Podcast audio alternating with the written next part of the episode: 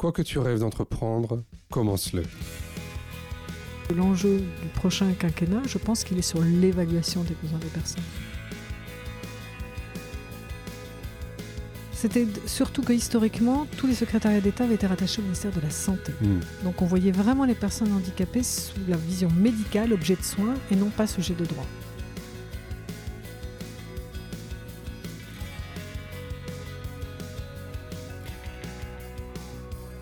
Je pense sincèrement que quelle que soit la personne en situation de handicap, et quels que soient ses troubles ou sa complexité de, de relation à l'autre, c'est un apport colossal. Parce que je pense que apprendre ensemble, grandir ensemble, c'est essentiel. Je suis François Bernard, directeur général du GAPAS, association accompagnant des enfants et des adultes en situation de handicap dans toute leur citoyenneté. Avec Handicap Histoire 2, je vous propose de rencontrer des personnes ayant fait de leur handicap une force.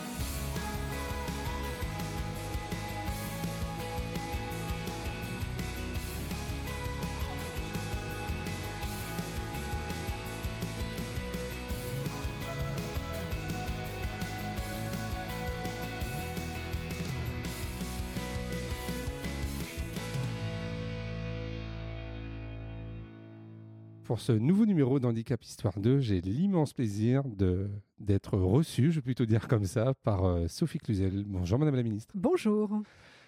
Alors, euh, une fois n'est pas coutume, je ne vais pas tutoyer euh, mon interlocuteur, puisque euh, voilà, les conditions font que je, je respecte la fonction et la personne. Donc, ne vous étonnez pas si le vous sera de rigueur pour ce numéro. Mais euh, n'empêche que je vais garder la trame de, de questions que, que j'ai. Donc, euh, Madame Cluzet, je vais vous demander de vous présenter, nous dire euh, ce que vous faites euh, et ce que vous avez fait depuis maintenant quelques années. Alors donc je m'appelle Sophie Cluzel, je suis secrétaire d'État auprès du Premier ministre en charge des personnes handicapées.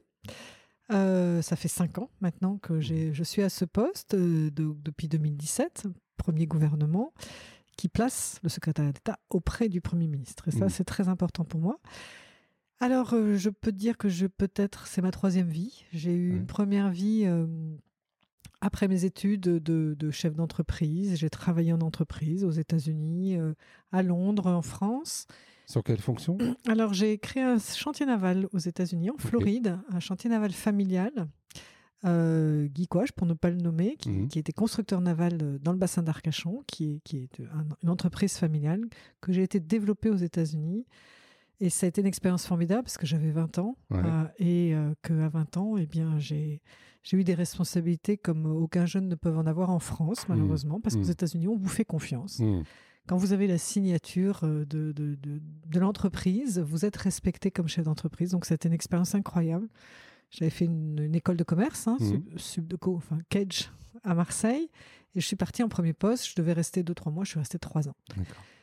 Je suis revenue en France. euh, j'ai travaillé chez Esso, au reporting à Londres. Et puis après, j'ai travaillé chez Descamps, les boutiques Descamps, qui sont du linge de maison. J'étais en charge du développement des boutiques qui appartiennent à Descamps.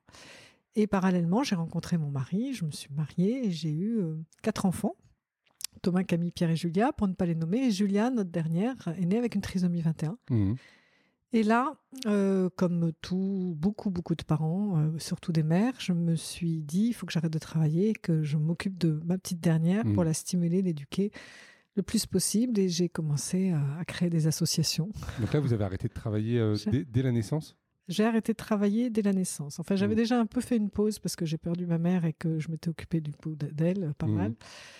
Et puis, euh, j'ai repris les maternités, j'ai repris le travail et j'ai de nouveau arrêté euh, après la naissance de Julia parce que je pense que on a envie de s'impliquer à fond dans l'éducation Hmm. et que, euh, eh bien, pour cela, il faut, faut être très disponible. J'ai créé des associations. J'ai créé surtout des collectifs d'associations parce que je me rappelle euh, une discussion avec Jean-François Chaussy que beaucoup de gens connaissent, qui était député et qui est à l'origine de la loi de 2005, qui m'a dit mais arrêtez-vous les associations. Une naissance, une association. Et ça, ça m'avait marqué. Donc tout de suite, j'ai voulu fédérer un peu euh, des associations, pas que pour la trisomie 21, mais vraiment pour euh, la scolarisation, l'insertion euh, Mhm. dans la vie euh, quotidienne, avec grandir à l'école, puis après un collectif, SAIS 92, puis après la présidence de la FNASEP, la Fédération nationale hein, pour la scolarisation Mhm. des enfants handicapés. Et voilà, pendant 20 ans d'associatif, avec une très grosse je dirais, un très gros événement qui a été celui de la création des auxiliaires d'intégration scolaire à l'époque, les AIS, on les appelait ainsi, avec euh, Mireille Malo, avec Didier Fessard, enfin avec euh, Marie-Christine Filbert, tous les, tous les pionniers de, la FNASEP mmh. pour euh, bah, justement pallier à l'accompagnement des enfants handicapés scolarisés à l'école ordinaire. Et puis. pourquoi, pourquoi ce combat-là? Et, pas un autre parce que je pense que apprendre ensemble, grandir ensemble, c'est essentiel. Hmm.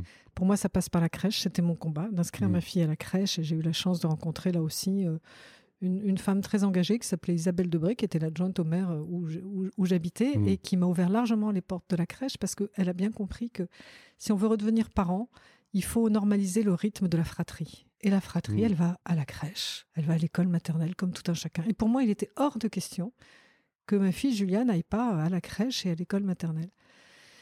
Et euh, donc, euh, c'est des rencontres aussi avec notamment Elisabeth Devim, avec qui j'ai créé Grandir à l'école, qui avait une jeune fille, une petite fille trisomique de 4 ans, 50 plus que, que moi. Et on est allé chercher les financements pour ces auxiliaires d'intégration scolaire. Mmh.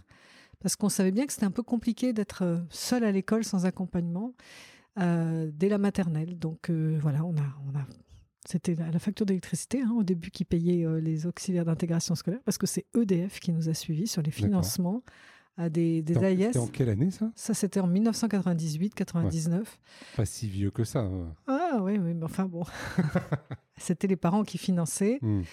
On se servait des contrats aidés euh, en emploi jeune à l'époque, 80% hmm. financés par l'État. Il fallait chercher les 20% complémentaires. Hmm. C'était euh, donc l'EDF qui nous avait financé. Et puis, à force de militantisme, eh bien, euh, l'État a reconnu que c'était une mission de service public. Et en 2003, euh, c'était sous le gouvernement Hérault, il a été reconnu les assistants d'éducation. Et on a transféré les presque 2500 contrats que la FNASEP avait dans toute la France euh, d'auxiliaires d'intégration scolaire. Ça s'appelait mmh comme ça à l'époque. Après, auxiliaire de vie scolaire et puis maintenant AESH, accompagnant d'élèves en situation de handicap, à l'État en contrat donc de trois ans renouvelable une fois. En 2009, on est revenu chercher les associations parce qu'au bout de six ans, on allait perdre ces, personnels. Hmm. Et là, on s'est battu pour que vraiment les, statuts s'améliorent et que petit à petit, avec la loi de 2005, on prenne en compte et en considération ces accompagnants dans des statuts plus pérennes. Hmm. Donc ça, c'était la deuxième vie. Ça, euh, c'était la deuxième vie. Et ma troisième vie, bah, c'est celle de ministre hein, en 2017. Une rencontre avec le candidat Macron à hmm. l'époque, puisque j'allais faire mon lobbying comme toute association. Oui, je, vous ai entendu justement qu'à chaque élection, vous faisiez le tour de tous les bah candidats. Oui, bien sûr. Hmm. Et, là, en tant que présidente de la FNASEP. Exactement. Et donc, euh, une rencontre sur euh, une grande réunion avec toutes les associations, avec euh, un candidat qui regardait les personnes comme vraiment des citoyens à part entière. Hmm et qui avait envie justement d'accélérer ce mouvement euh, de participation des personnes depuis l'école, la, crèche, l'école, l'insertion professionnelle, le logement, le, vivre ensemble tout mmh. simplement. Donc euh, j'ai eu un, bon fit. J'ai continué à travailler le, le, le, programme. Et puis, puis voilà, quand il a été élu par les Français, eh bien, il m'a demandé de rejoindre et de passer de l'autre côté du miroir. Alors j'ai posé deux conditions. Mmh. D'être attaché auprès du Premier ministre, pour que vraiment on travaille sur toutes les politiques publiques de droit commun et que chaque ministre. Est-ce que vous pouvez expliquer pourquoi il y a une importance à être attaché au Premier ministre? C'était surtout que historiquement, tous les secrétariats d'État avaient été rattachés au ministère de la Santé. Hmm. Donc on voyait vraiment les personnes handicapées sous la vision médicale, objet de soins, et non pas sujet de droit. Et pour hmm. moi, il était très important que ça soit rattaché auprès du Premier ministre pour que je puisse travailler avec tous mes collègues, l'école, bien sûr, euh, l'emploi, la culture, le sport, et que vraiment on travaille sur la prise en compte des besoins spécifiques dans tous les projets de loi de droit commun, hmm. dans tous les pans de la société. C'est comme ça qu'on pouvait changer la donne. Et je pense que... Euh, et la deuxième condition, c'est qu'il n'y aurait pas de loi du handicap. Hmm. Mais par contre, que je travaillerai justement avec mes collègues pour que dans chaque projet de loi, il y ait une, une vraie spécificité sur le handicap, une prise en compte. C'est ce qu'on a fait avec... Euh, droit de vote dans la loi liberté, euh, dans la mm. loi de rénovation de la justice, avec à l'époque Nicole Belloubet, pour rendre le droit de vote aux majeurs protégés sous tutelle, dans l'école de la confiance. C'est un vrai loi... engouement d'ailleurs, ça, hein, en ce moment, euh, d'ailleurs, bah parce qu'on est en pleine élection. Exactement. Mais là, on le voit hein, sur les réseaux, il y a de plus en plus euh, de professionnels qui accompagnent justement les personnes sur la connaissance. et l'exécution de ce et droit. l'exécution, ouais, ouais. Non, non, ça fait faire des progrès dans mm. l'autodétermination des personnes, dans le pouvoir d'agir. Pour moi, c'était symboliquement extrêmement fort. Ça faisait 30 ans que les associations réclamaient ça. Mm. Et quand je l'ai proposé au, président de la République à l'époque, il m'a dit Mais oui, on y va. Il l'avait réannoncé au congrès de Versailles, rappelez-vous. Après, Mm. il a fallu batailler avec euh, notamment le Conseil d'État, parce qu'on a une vision très, très protectrice des personnes handicapées. Et on m'a on- m'opposait les mêmes arguments qu'on a opposés aux femmes jusqu'en 1944 pour les privés de droit de vote. Mais ça, ça, on le sait très bien. Donc, euh, donc voilà, j'ai travaillé comme ça. Et donc, un rattachement auprès du Premier ministre, pas de loi Cluzel, mais vraiment aller partout dans toutes les politiques de droit commun, prendre en compte la Mm. spécificité des personnes handicapées. Euh, Qu'est-ce que ça fait quand, à un moment donné, euh, vous recevez ce coup de téléphone là? Et parce qu'il y a un moment donné, c'est comme si vous êtes devant une falaise et soit vous sautez ou soit vous sautez pas, quoi. Eh ben, on fait tout de suite une réunion de famille. Mari, enfant. Bon, mes enfants sont, sont grands maintenant, mais quand même.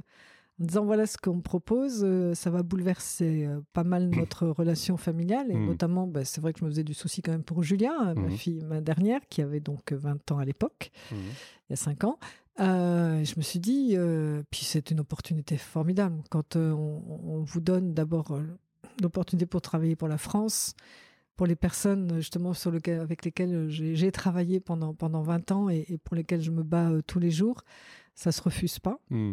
Ça se, ça se pèse, mais euh, on fonce tout de suite. Oui. Par rapport à Julia, comment elle, euh, elle a vécu ça, elle, pendant ces cinq ans? Alors en fait, euh, ben, je pense qu'elle a beaucoup gagné en autonomie. D'abord, euh, j'ai son père et, et mon mari qui est formidablement présent. Hmm. Et donc et des frères et sœurs qui certes sont géographiquement loin, mais très présents aussi, Mhm. par, par- grâce à la technologie actuelle, hein, Ouais. WhatsApp et compagnie, tout le monde connaît. Ouais. Et puis, euh, et puis Julia, elle avait déjà lancé sa vie active, hein, puisqu'elle était déjà en, en- en contrat. en- Enfin, en- en- en- elle a d'abord travaillé à l'Élysée, avant que je rentre moi à l'Élysée, puis Mhm. après maintenant au Café Joyeux. Et donc, elle avait déjà toute son activité professionnelle. Donc, elle est très occupée, Julia. Mhm. Et puis, pendant ben, les cinq ans, elle a aussi pris son envol d'autonomie euh, de logement, puisque maintenant, elle est en habitat inclusif avec Mhm. six- six- cinq autres jeunes. Donc, elle a aussi pris son envol. Je pense que ça, ça l'a aidé à prendre son autonomie, même si, euh, même si après, il y a des à côté qui sont compliqués à Mhm. gérer, euh, notamment un peu sa santé, euh, son. bon, les, comme, comme tout jeune trisomique, elle a souvent des problèmes de poids. Enfin voilà, tout cet Mhm. accompagnement que je faisais un peu au quotidien, eh bien, bah, à un moment donné, il y a aussi un gain d'autonomie dans, dans son développement, Ouais. dans, son, dans son envie de, de prendre son envol qui, je pense, a été accéléré. Ouais. D- Dans votre livre, d'ailleurs, euh, sur la force des différents, vous dites euh, Julia, ça a été mon inspiration. Mhm. Euh, Est-ce que- ça l'est encore aujourd'hui par rapport à toute la connaissance que vous avez? Est-ce que vous êtes encore étonné par rapport à ce qu'elle fait? Ah oui, oui, bien sûr que c'est mon inspiration constante. Moi, elle me déroute beaucoup, toujours. Enfin, la, la caractéristique de la trisomie, c'est quand même ce qu'on appelle une déficience intellectuelle. Hmm. Donc on se dit une complexité à comprendre les mécanismes de, de- du quotidien, du vivre ensemble. Eh bien, euh, elle m'étonne toujours sur sa capacité à justement à, à progresser, à apprendre et à apporter aux autres Hmm. par sa différence, son regard extrêmement différent, très, euh, très lucide, très plein de bon sens. Et je pense que c'est pour ça que quand j'ai écrit ce livre qui s'appelle La force des différents, je pense sincèrement que quelle que soit la personne en situation de handicap et quels que soient ce- ses troubles ou ses- sa complexité de, de relation à l'autre, c'est un apport colossal. Ça nous fait Mm. voir la vie différemment euh, et qu'on a tout intérêt à leur faire toute leur place pour nous enrichir nous-mêmes. Hmm. Bien sûr que que c'est mon moteur. Qu'est-ce que ça a changé chez vous dans, dans ce que vous étiez avant sa naissance et dans ce que vous êtes aujourd'hui? Euh, encore plus l'attention à l'autre. Parce que ce que vous apprend un enfant handicapé, ça, je pense, quel que soit le handicap, c'est euh, d'abord c'est euh, la patience. Et il faut en avoir. Si on veut travailler l'autonomie et le soutien à l'autonomie, c'est euh, très important de, de- de savoir prendre son temps. Donc, c'est aussi des, des personnes qui nous permettent de relativiser l'importance de tous les défis qu'on a au quotidien. Euh, voilà, euh, et moi je suis quelqu'un quand même très impatient, donc euh, ça a été un, un long combat contre moi-même parfois, mais avec de tellement grands résultats que ça vaut le coup. Quoi. Quand on parle d'autonomie, et ça je, je- je trouve que c'est quelque chose qui, qui est mal connu dans notre pays, on pense souvent à faire seul. C'est Mhm. pas ça l'autonomie, c'est c'est vraiment pas ça. Quand on a un, un- un handicap ou on a une dépendance, on peut être autonome quand on est bien accompagné. Hmm. Et ça, c'est très important dans la réflexion qu'on peut avoir. Et c'est pour ça que quand on, a travaillé sur l'école accompagnée, hein, avec les accompagnants d'élèves en situation de handicap, et qu'on développe l'emploi accompagné, qu'on développe l'habitat accompagné, c'est bien euh, du soutien à l'autonomie qu'on est en train de faire, de développement à l'autonomie. Mais cet accompagnement, il faut qu'il soit pérenne, durable, professionnel, si on mmh. veut réussir tous ensemble. Oui, alors on pourrait en discuter euh, longtemps, hein, puisqu'on pourrait parler des pratiques professionnelles qui doivent aussi, euh, enfin pour moi, évoluer sur, euh, sur la manière aussi hein, d'accompagner, de ne pas faire à la place, de ah à côté. Voilà, non, mais on va pas, je ne vais pas ouvrir cette parenthèse-là, j'aurais beaucoup de choses à dire. quels écueils vous, vous avez rencontrés par rapport au parcours de Julia et, quels ont été les moments les, les plus difficiles? C'est de devoir toujours prouver qu'elle a sa place là où elle est. Mmh notamment à l'école. Euh, on a bien souvent voulu faire comprendre qu'il y avait des établissements spécialisés pour les enfants mmh. handicapés et qu'elle serait beaucoup mieux là-bas. Sans arrêt, chaque année, après un. Euh, j'en ai entendu des vertes et des pas mûres, mais comme beaucoup, beaucoup de mmh. parents.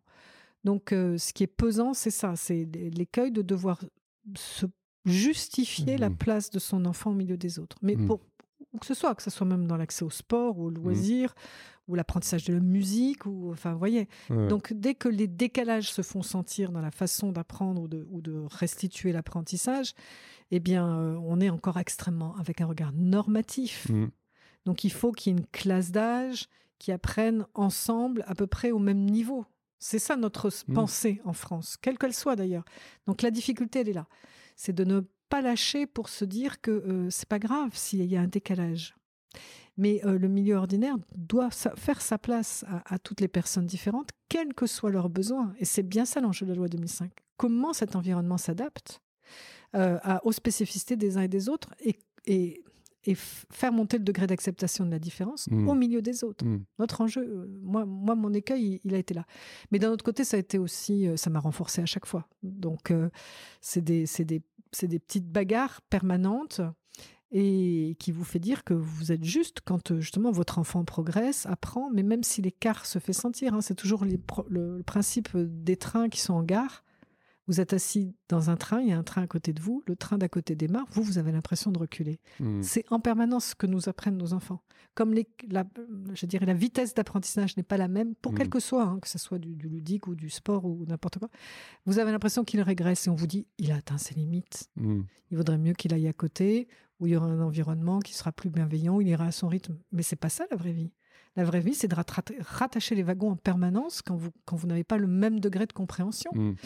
Donc, euh, cet écueil permanent, en fait, ça en fait une force en se disant non, il faut qu'on continue vraiment. Donc, c'est pour ça que, à travers euh, mes cinq années, ça a été mon enjeu majeur mmh. avec le ministre de l'Éducation nationale de travailler sur l'école inclusive.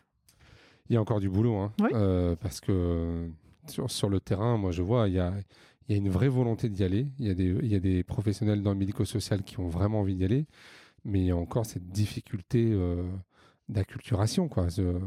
Moi, je dirais qu'il y a aussi des enseignants qui ont très envie d'y aller. C'est des deux côtés, il y a des envies. Maintenant, il faut, il faut qu'il y, ait justement ce match, il faut qu'il y ait cette compréhension de ces deux mondes si différents. Mais est-ce qu'on peut pas, enfin, moi à un moment donné, je me dis, mais est-ce qu'on peut pas essayer de réfléchir à ce que les établissements pour enfants ils soient rattachés à l'éducation nationale? Bien sûr qu'on peut y réfléchir, et ah. surtout qu'on ne construise plus un seul établissement médico-social qui soit pas au sein d'un groupe scolaire. Ben oui. Est-ce que c'est possible demain d'imaginer, euh, voilà, est-ce que est-ce que euh, on pourrait faire la proposition pendant euh, les trois prochaines années, on expérimente que des établissements de type IME, IEM, ça soient dans une maison commune et avec l'éducation nationale? Mais c'est ce qu'on est en train de faire déjà. Quand j'étais dans Lyon, à Vincelles. Qu'est-ce que je suis allée faire avec l'EPNAC mmh. Dévoiler la plaque, le château ferme, tous les enfants sont à l'école. Tous les enfants de l'IME sont dans l'école. On a mis 4 ans. 4 ans pour construire ce projet d'une école différente avec de la place. Tous les enfants de l'IME ont intégré avec tous les professionnels dans une, école, mais on a poussé les murs, on a été obligé de les construire. Donc c'est un enjeu d'architecture de notre société mmh. qu'il nous faut faire différemment. C'est ce que j'ai fait euh, dans la Somme avec le président Oussoulier. On est en train de pointer les collèges où il y a une baisse démographique et on va implanter les plateaux techniques dans les deux, trois collèges qu'on a mmh. repérés. C'est en effet la bonne solution. C'est-à-dire qu'on ait une, cette unité de lieu. Je vais à l'école, au collège, au lycée avec mes frères et mes sœurs, je rentre et après les cheminements peuvent être différents, mmh. mais dans les mêmes murs. C'est comme bah ça qu'on aura cette unité de lieu réel où les professionnels seront sur place, se parleront entre eux Les rééducations se feront pendant le hors temps scolaire, mais dans la même unité de lieu. Mhm. Les parents retravaillent parce que leur enfant est pris à temps plein. C'est ça l'école qu'on mhm. veut construire. Alors ça prend du temps parce qu'il faut que j'ai un vrai dialogue sur le terrain entre les agences régionales de santé et les associations gestionnaires, opérateurs du médico-social et l'éducation nationale. Hmm. C'est un enjeu colossal d'incarnation de, dans, dans les territoires de cette coopération réelle. Bon, c'est bien noté. en tout cas, c'est bien noté dans ma tête pour, les, prochains mois. Euh, à, quel moment euh, par rapport à cette, euh, à cette deuxième vie, vous êtes dit, bon là j'y vais, je, je m'engage. pourquoi vous vous y êtes allé? Ça a été quoi votre moteur? Quand j'étais dans l'associatif? ouais. bah, C'est parce que d'abord j'aime travailler en groupe. Je suis pas, j'aime pas être seule et que ces rencontres que j'ai faites avec d'autres familles, Elisabeth Devim, mais plein d'autres, Nathalie mmh. Gerrier, enfin tout, toutes beaucoup de femmes avec qui j'ai travaillé, tout de suite ensemble, on est plus fort. J'en suis certaine. C'était milieu... des rencontres à chaque fois? C'était des rencontres et mmh. puis une volonté de, de, de, de, partager les mêmes ambitions que nos mmh. enfants euh, et les portes de l'école qui s'ouvrent. Hein. Donc, mmh. euh, c'était notre leitmotiv au début. Et puis, euh, après, la solidarité associative et le militantisme, il était très, très important il y a, il y a 20 ans, 25 ans. Peut-être un peu moins maintenant, et encore, je ne sais pas, je, suis moins plongée dedans, mais euh, avec euh, des vrais engagements. Euh, et surtout, je me suis dit que, enfin, je me suis tout de suite aussi engagée dans les associations de parents d'élèves. Lambda. Oui, classique. Classique. parce que voilà. Ou FCPE. Les PEP, les FCPE, les mmh. appels, enfin mmh. tout ce qu'il y avait dans, le secteur. Mmh. Parce que je pense que ça, c'était important. C'était mobiliser les parents d'élèves dans leur globalité qui était important. Mais voilà, parce que c'est ma nature, je suis comme ça, j'aime bien monter des projets, euh, euh, j'aime bien travailler avec, des, militants, des associatifs, et que cet engagement était naturel. Ce qui a été important, c'est quand euh, on s'est engagé pour tout type de handicap. Parce que là, on a fait un bond en avant, parce mmh. qu'on était du coup interlocuteur des pouvoirs publics, et notamment à l'époque, c'était là quand même la, tricotage de la loi de 2005 hein, qui, était en, qui était en cours. Et donc, on avait plus de force parce qu'on parlait collectif. C'est-à-dire, on n'était pas entré par des, par des chapelles de type euh, de, de, handicap. De handicap, Mais c'était vraiment, on, se battait pour le droit à la scolarisation des enfants handicapés. Et ça, c'était très important. De quoi vous êtes euh, le plus, la plus fière euh, sur ces cinq ans-là? Peut-être de deux choses. Le droit de vote, pour moi, c'était très important. Euh, on va me dire, ça touche à les 300 000 personnes. Mais oui, mais pour moi, symboliquement, moi j'avais des familles qui m'appelaient en disant Je ne mettrai pas mon enfant sous tutelle parce que je ne veux pas le priver de son droit de vote. Et j'ai mmh. très peur qu'on le prive si on le met sous tutelle. Donc c'était contre-productif en termes de protection et, d'action. Et puis les droits à vie, pareil. Les droits à vie, euh, franchement, c'est. Oui, ça, euh, ça c'est un vrai sujet. Hein. Indigne, mmh. indigne de devoir toujours aller chez le Toubib pour tamponner son certificat médical, qu'on est toujours trisomique, aveugle, doublement amputé. Enfin, c'est, je ne sais même pas comment on a pu concevoir ça à l'époque. Hmm. Mais bon, c'était une réalité et ça, euh, maintenant, il faut que ça se déploie encore plus vite et plus fort dans tous les départements. il y a eu, euh, moi je le vois souvent, ça, les, décisions nationales qui sont prises et quelquefois les mises en œuvre sur le terrain qui sont. Euh, Alors pourquoi? Parce que parce que c'est de la responsabilité des départements. Hein. et donc, moi j'ai 102 départements. J'ai embarqué l'association des départements de France, certes, mais après, euh, je veux dire, euh, c'est un travail incessant. Hein. c'est le boulot de la Caisse nationale de solidarité de l'autonomie, qui est la caisse animatrice hein, du, réseau des, mmh. des, maisons du handicap. Donc, qu'est-ce que j'ai fait? Ça allait passer assez vite. J'ai fait le baromètre. J'ai publié les résultats des départements pour que les citoyens s'en emparent et puissent interpeller leur président de département en disant non mais attendez, à côté ils sont déjà à 70% d'octroi de droit à vie. Hmm. Ça veut dire que moi j'ai pas la même chance et je vais être encore obligé de faire un renouvellement, d'aller encore chez le Toubim pour, pour dire que mon enfant ou l'adulte, en l'occurrence, pour avoir son hmm. allocation adulte handicapé, n'est toujours pas euh, à vie. Donc voilà, euh, donc je, le redis au effort, pour mesurer l'exécution de la politique publique, ben, le baromètre a été un vrai levier. Hmm. Et, à contrario, euh, si je parle peut-être pas d'un échec, mais quelque chose dont vous regrettez, vous dites euh, ah, ça, j'ai pas réussi à aller jusqu'au bout de, de ma vision ou de mon idée. Bah, euh, on a été un peu freiné par le Covid quand même. Donc on a un peu de retard dans, l'exécution des politiques publiques, notamment tout le déploiement des plateformes de coordination et d'orientation pour l'autisme. Hmm. On n'est pas encore à 100% et pourtant c'est un vrai levier, l'intervention précoce. Moi j'y crois à 200%. Hmm. Mais là, on se heurte justement au problème de Covid, au problème de recrutement des personnels, au problème de, déserts médicaux. Donc euh, voilà. Après, euh, donc c'est surtout ça. C'est l'accélération de la politique qu'on n'a pas pu faire à cause de, cette crise sanitaire qui nous a beaucoup freiné pendant hmm. deux ans. Donc ça, ça euh, pour vous, c'est le déploiement des décisions qui avaient été prises à un moment donné, qui ont été freinées par le Covid. Oui, oui. Sur les cinq prochaines années, euh, pour vous, les enjeux, les enjeux prioritaires, euh, peut-être même ce que, vous allez laisser sur la table avant de partir ici, si vous partez. Mais on verra. Euh, toujours la simplif et les droits à vie, c'est vraiment l'exécution vraiment de ces droits et de, cette simplification. Euh, encore une fois, peut-être la réforme sur euh, l'évaluation des personnes. On n'est pas bon, on est trop médical encore. On a vraiment besoin de regarder différemment les personnes handicapées, leur capacité à. Donc euh, là, ça veut dire euh, une vraie réforme sur euh, la notion d'évaluation et d'octroi et de la compensation, si vous voulez. Hmm. Ça, pour moi, c'est un très très gros chantier à réouvrir. Et puis mes deux piliers sur lesquels je lâcherai jamais, qui, enfin, je lâcherai jamais, on verra si je suis toujours là, mais c'est l'école et l'emploi. et l'habitat. enfin, les trois. Je pense que c'est structurant. Si on arrive vraiment à ce que l'école devienne vraiment le, le parcours mais sans se poser plus de questions. Ça voudra dire qu'on aura réussi cette coopération, qu'on aura réussi à faire tomber les murs, qu'on aura vraiment implanté dans l'école les professionnels, parce qu'il n'y a que comme ça qu'on y arrivera. On a encore 80 000 enfants handicapés dans les, dans les, dans les établissements spécialisés. C'est beaucoup trop. Il faut qu'ils aillent à l'école, ces enfants. Mais c'est une école accompagnée, en coopération avec les professionnels dans l'école, les collèges et les lycées. L'emploi, alors l'emploi, on a quand même des beaux résultats sur l'emploi. Moi, je suis assez fière hein, de ce qu'on est arrivé à faire sur la mobilisation des entreprises. Là aussi, baromètre emploi et handicap. Mmh. Pouvoir publier les, engagements des entreprises, pour moi, ça va libérer la parole. Pourquoi libérer la parole? Parce que j'ai trop de jeunes qui cachent leur handicap, encore notamment sur les handicaps invisibles. Et donc, ils sont en burn-out, ils se mettent en, en, surcompensation, et donc ils ne sont pas en performance, je dirais tout simplement, de leurs propres compétences parce que c'est encore euh, le handicap un peu honteux, notamment sur les, handicaps invisibles. Donc le baromètre emploi-handicap, pareil que le baromètre des droits, mmh permet de, libérer cette parole. On a quand même une baisse de 5 points de taux de chômage. Donc ça veut dire que quand même, eh bien, sur les personnes handicapées, oui, elles n'ont pas été la variable mmh, d'ajustement pendant mmh. cette crise sanitaire économique. On a mobilisé dans le dialogue social les organisations syndicales. On a fait signer le manifeste inclusion avec les, les grandes entreprises et maintenant les entreprises de taille intermédiaire. Le plan de relance, il a été ciblé sur l'aide au poste. Et ben ça a fonctionné. Donc je me dis que euh, il y a un vrai mouvement de prise en compte de la responsabilité sociétale de l'entreprise qui voit en fait les personnes handicapées non plus comme une charge ou comme une difficulté, mais aussi comme une façon de transformer leurs équipes euh, managérialement, au niveau management, et donc d'en faire, euh, je dirais, une force. Quand vous avez des autistes sévères qui sont embauchés ça, c'est vivre et travailler autrement avec euh, le démarrage d'Andros.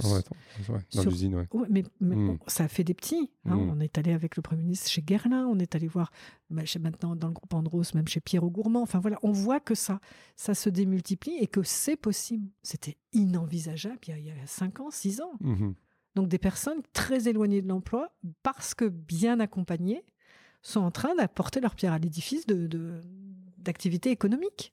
Bah, c'est, quand même capital hein, pour, leur, euh, pour la façon dont elles, euh, se construisent. Puis on a aussi euh, transformé les ESAT, on est en train de vraiment de, de redonner du pouvoir d'agir aux personnes en leur disant, vous avez les mêmes droits que tout un chacun, vous pouvez avoir de la formation, vous avez le droit de changer d'univers professionnel, vous n'êtes pas assigné à résidence dans votre entreprise ou dans votre établissement des ESAT toute votre vie, vous avez le droit de changer c'est aussi capital pour la dignité et, hmm. le pouvoir d'agir. Donc, euh, l'autodétermination, la formation. Je pense qu'on est en train de changer aussi le propre regard que les personnes handicapées ont sur elles-mêmes, au-delà de le changer pour le citoyen avec la grande campagne qu'on a faite, etc. C'est ça aussi qui, est très intéressant. Culturellement, on est en train de redonner aussi confiance à la place qu'elles ont au milieu des autres. Hmm. Vous avez dit l'habitat aussi Oui, l'habitat, l'habitat inclusif, je trouve que c'est le vrai levier seul chez soi, très isolé, ou alors en grand foyer collectif, bah, cette alternative qu'on est en mm. train de créer, moi je suis stupéfaite de la façon dont ça prend partout sur les territoires. Avec des projets partout, partout qui se développent. C'est pas compliqué, c'est ces unités de 6-7 personnes. Mm. Euh, c'est en train de transformer. Et là aussi, c'est réénerver les centres-villes, quoi. J'ai des mmh. centres de village et centres-bourgs. C'est du personne âgée, personne handicapée, c'est de l'intergénérationnel, c'est concret, rapide. Et je pense que ça peut transformer beaucoup de mmh. choses. Euh, vous avez parlé tout à l'heure euh, quelque chose qui, moi, m'a beaucoup marqué quand j'étais directeur d'établissement. dans des foyers de vie notamment, moi j'avais souvent vu des, des personnes qui n'avaient pas besoin de tout l'accompagnement. Mmh euh, qui n'avaient par exemple pas besoin d'un surveillant de nuit, pas forcément besoin d'un accompagnement le matin euh, pour tout ce qui est hygiène de vie. Mais on ne savait pas répondre à l'époque euh, à cette demande-là de je veux vivre autre part, je veux une vie plus autonome, parce qu'il n'y avait pas de possibilité. Donc moi je crois beaucoup, en fait j'aimerais qu'on ait la, possibilité, les moyens de, faire l'évaluation vraiment des besoins d'accompagnement des personnes qui sont aujourd'hui, entre guillemets, institutionnalisées, je le dis comme ça pour que mhm. ce soit compris, ou qui sont dans des établissements, entre guillemets, plus classiques, pour vraiment leur permettre euh, de répondre à leur, à leur choix, d'avoir un vrai choix, et puis, euh, sur les places qui se libèrent, peut-être d'accueillir des personnes euh, plus dépendantes. Parce qu'il y a cet enjeu-là aussi qu'il ne faut pas occulter. Il y a, il y a encore trop, trop de gens euh, qui n'ont pas de solution, qui ont des vrais besoins d'accompagnement forts.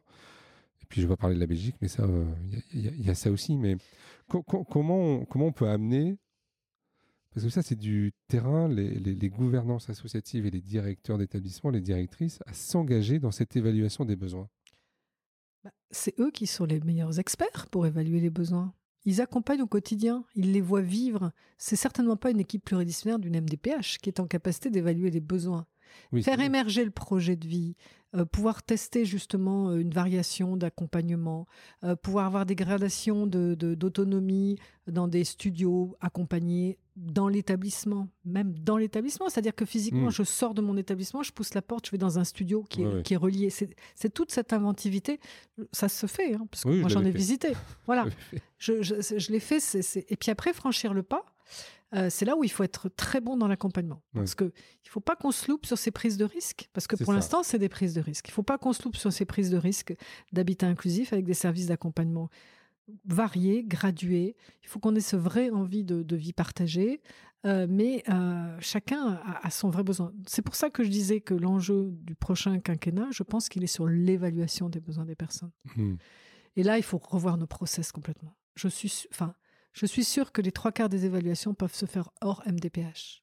Là où les personnes vivent, là où elles travaillent, là où elles sont connues par leur entourage, même par leurs aidants, etc. Donc c'est tricoter la confiance avec des, outils qu'on peut partager de façon simple mmh.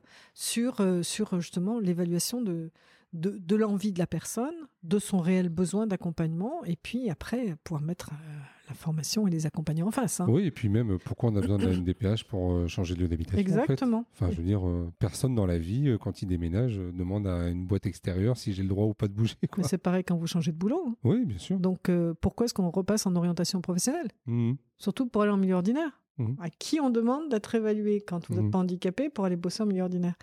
Ça, c'est les vrais enjeux de demain. J'avais une question. oui, durant ces cinq ans, vous avez eu beaucoup de visites sur le terrain, énormément. C'est des déplacements que vous avez toutes les semaines. C'est quoi ce qui vous a le plus marqué, le plus touché dans ce que vous avez vu?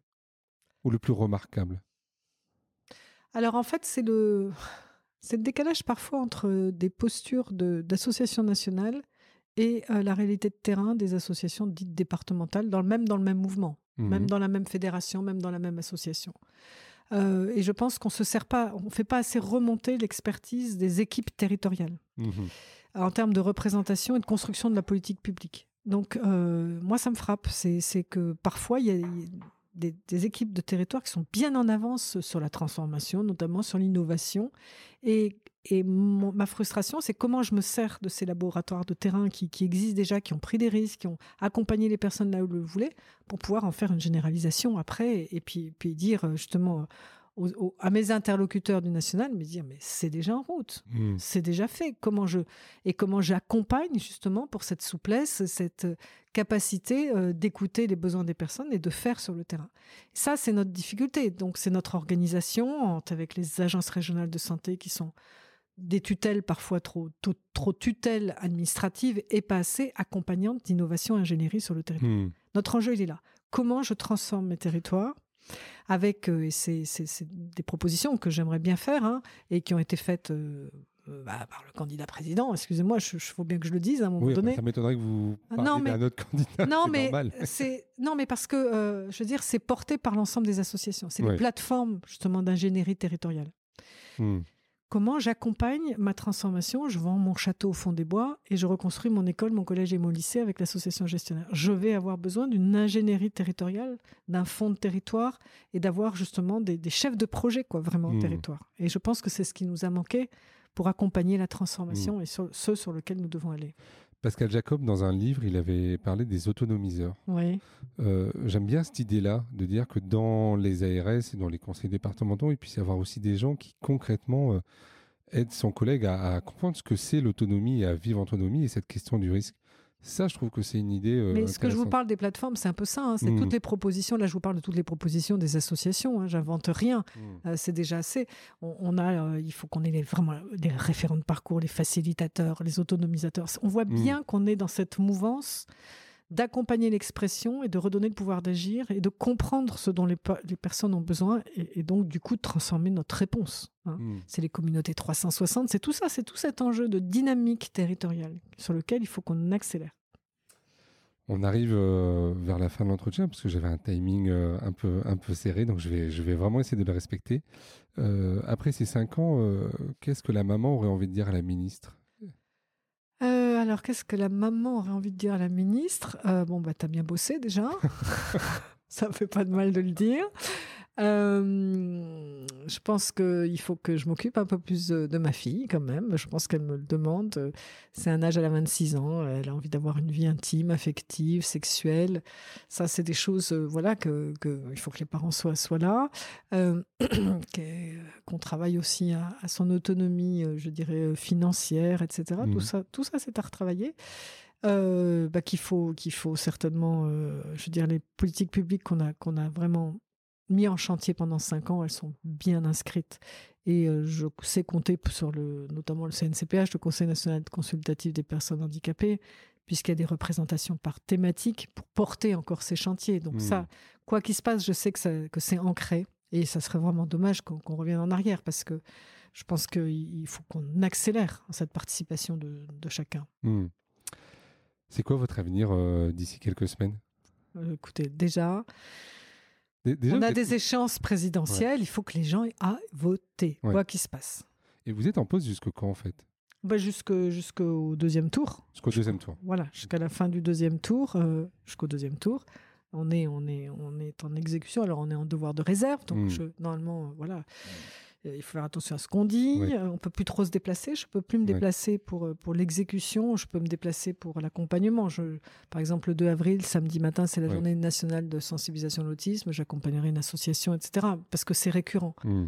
Mais on peut plus aller inaugurer des choses, etc. Mais Bon. On peut faire un podcast. On peut faire un podcast parce que il est important de parler du handicap. Je voudrais juste redire quand même une chose sur mon livre, La force des différences, c'est que euh, toutes les recettes vont à la Fondation de France. Hein, donc ça, c'était important de préciser. Et que ces dialogues que j'ai faits, c'était pour éclairer le handicap, justement, à travers la fratrie, à travers... Comme vous l'avez dit, on- je pense qu'on s'il y a 12 millions de personnes et 8 millions d'aidants, c'est que, voilà, with the 15s, comme disent le, le CIO, Ouais, ouais. euh, c'est pas rien. C'est un vrai sujet de société. Ouais, c'est pas rien, mais, mais qu'est-ce qu'on n'en parle pas? Oui et non, on en parle de plus en plus. Non, mais, je, alors je, je veux dire plutôt, oui, je suis d'accord avec vous sur le fait qu'on en parle plus. Oui. Ça, c'est vrai, c'est de plus en plus visible, mais peut-être plus dans cette euh, campagne électorale. euh, je trouve que ça manque, quoi, quand même. Eh bien, c'est.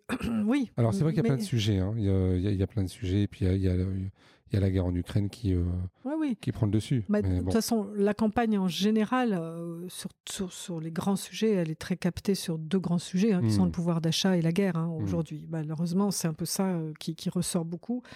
Et la guerre vient encore plus fragiliser les notions de pouvoir d'achat avec les problèmes d'inflation énergétique, etc. Donc c'est vrai que c'est un, c'est un peu, c'est un peu sous les radars.